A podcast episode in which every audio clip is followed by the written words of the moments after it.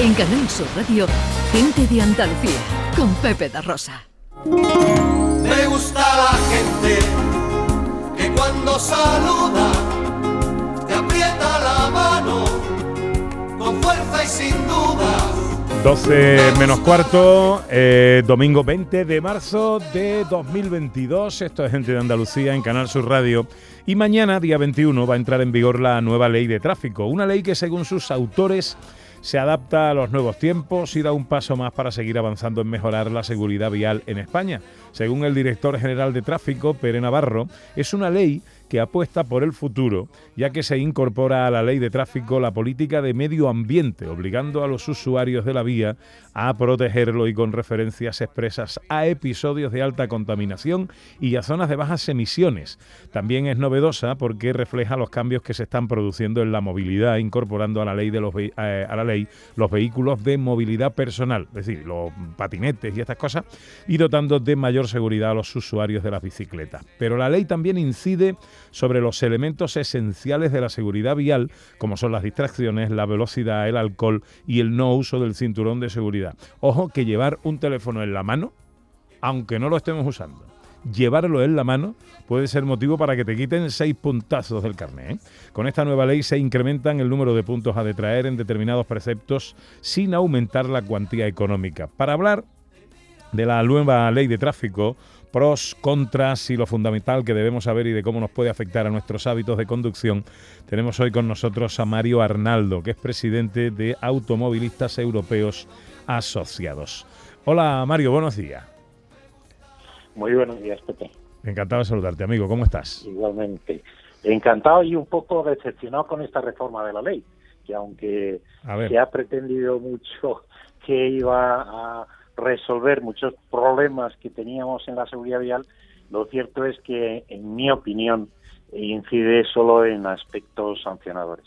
Porque, eh, por ejemplo, eh, aumentan, como bien has indicado, aumentan de 3 a 6 puntos eh, los que se detraen en el caso de llevar el móvil en la mano, pero yo creo que eso, en lugar de sancionarse, se podía haber resuelto porque la tecnología permite que un móvil cuando detecta que se pone en movimiento el usuario, eh, puede ir por defecto a modo avión o a modo coche y dejar de funcionar. Por tanto, creo que eso es prevención, como ha ocurrido, por ejemplo, en algo que se va a incorporar muy positivamente en los autobuses, porque a partir de julio del 22 eh, eh, los vehículos que se dedican al transporte de viajeros tienen que ir con un dispositivo al coloc que impide el arranque si el conductor ha bebido. Eso está muy bien. En el futuro yo creo que es la tecnología y no las multas los que van a resolver el problema. Hablabas efectivamente de el tema de la contaminación. Bueno, ya la contaminación está está perfectamente regulada y lo único que cambia es que, por ejemplo, en todas las ciudades que ya están incorporando zonas de bajas emisiones, por ejemplo Madrid, Barcelona, llegará a prácticamente todas las que tengan más de 50.000 habitantes, pues lo que ha ocurrido es que el que acceda a esas zonas eh, de bajas emisiones sin estar autorizado por, por tener un coche antiguo, pues que la multa en lugar de 90 pues va a pasar a 200 euros. Es decir, aquí, mire, yo creo que sinceramente en lugar de establecer los planes de rejuvenecimiento del parque automóvil, lo que deberíamos es, eh, bueno, pues no pongan las multas porque se incide en el aspecto recaudatorio. ¿no?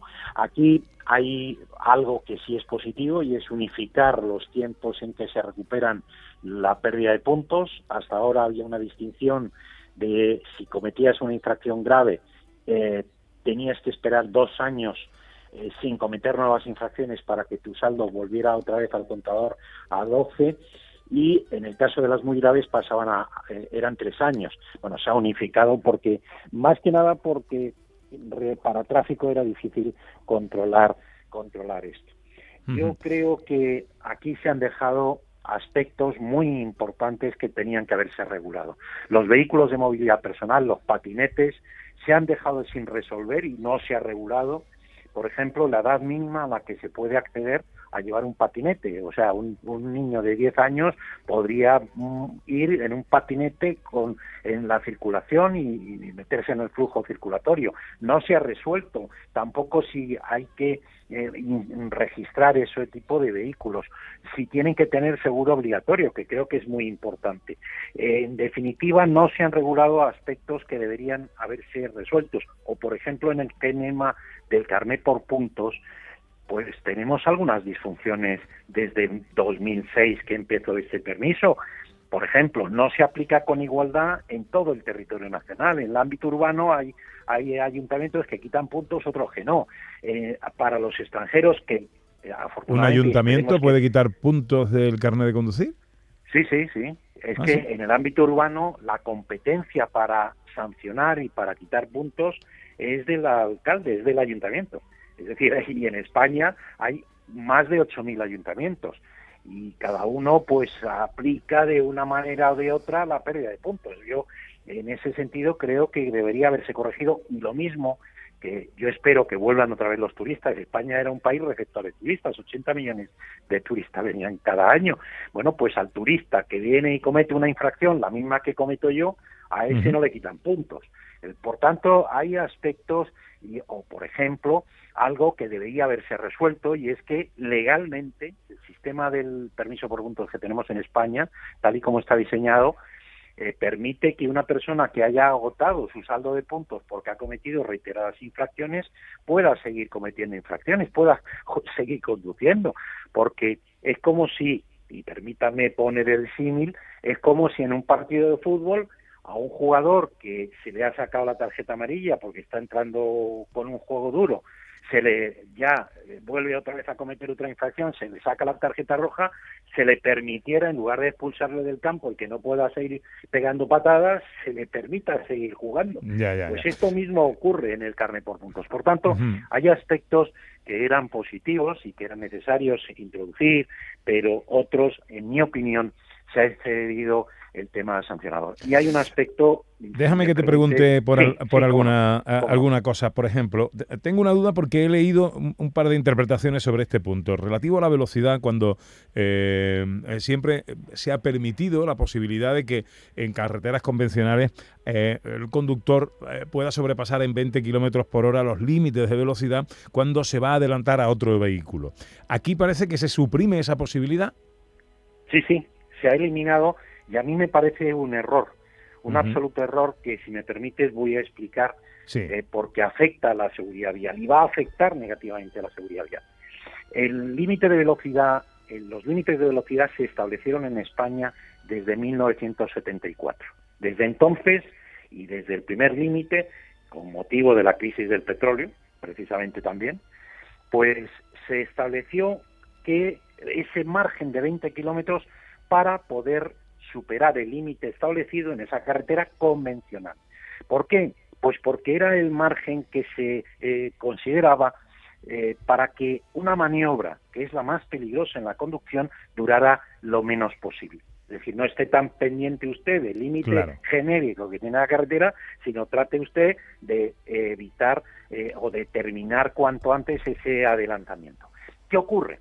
Que desde 1974 y de acuerdo con esa con ese factor de velocidad y con esos márgenes se ha señalizado en España, se han diseñado y construido y señalizado tanto por las rayas horizontales como verticales eh, eh, durante todo este tiempo.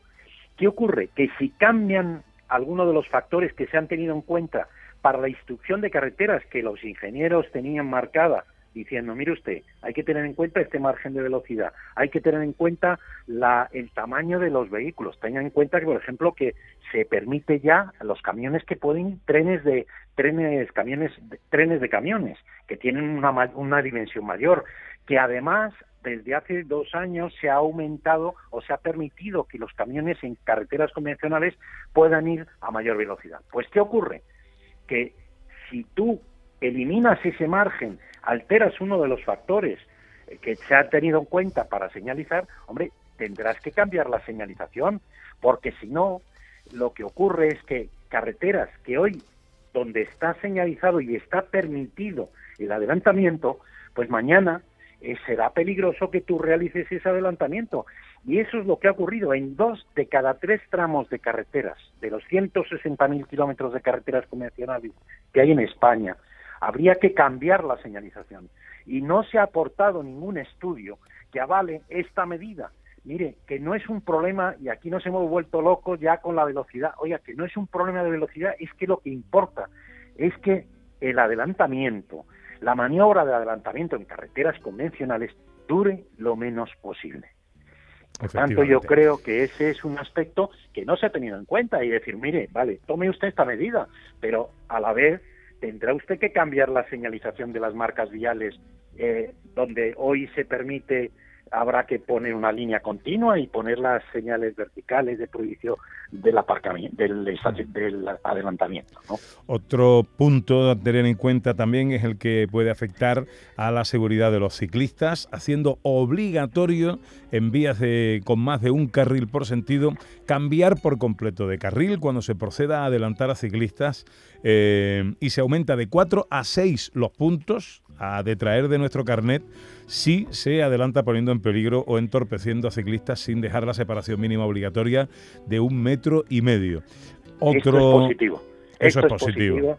Y además, sobre todo, porque tenemos que ya... Muy rápidamente, que me quedo sin tiempo, Mario. Sensibilizarnos más eh, los usuarios, que porque en cada momento pues no, no hay que buscar la confrontación de uno contra otro. Eh, hoy podemos ser automovilistas, yo soy conductor, pero también soy ciclista, por tanto, creo que hay que buscar y mejorar la seguridad vial y este es un aspecto que permite la concienciación y que debemos respetarlo mejor en la convivencia en la carretera.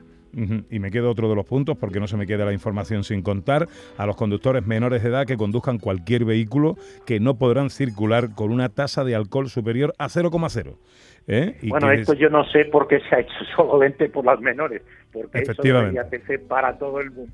Para todo el mundo. Es decir, mire, esto no eh, hay que hacer distinción y hay que mandar mensajes claros. Me tengo que ir, Mario. Te agradezco mucho toda la información y tu, y tu concisión. Discúlpame, pero llega la información a Canal Sur Radio. Un abrazo, Mario. Un saludo, un saludo. La información llega ya a Canal Sur Radio. En Canal Sur Radio, gente de Andalucía, con Pepe da Rosa.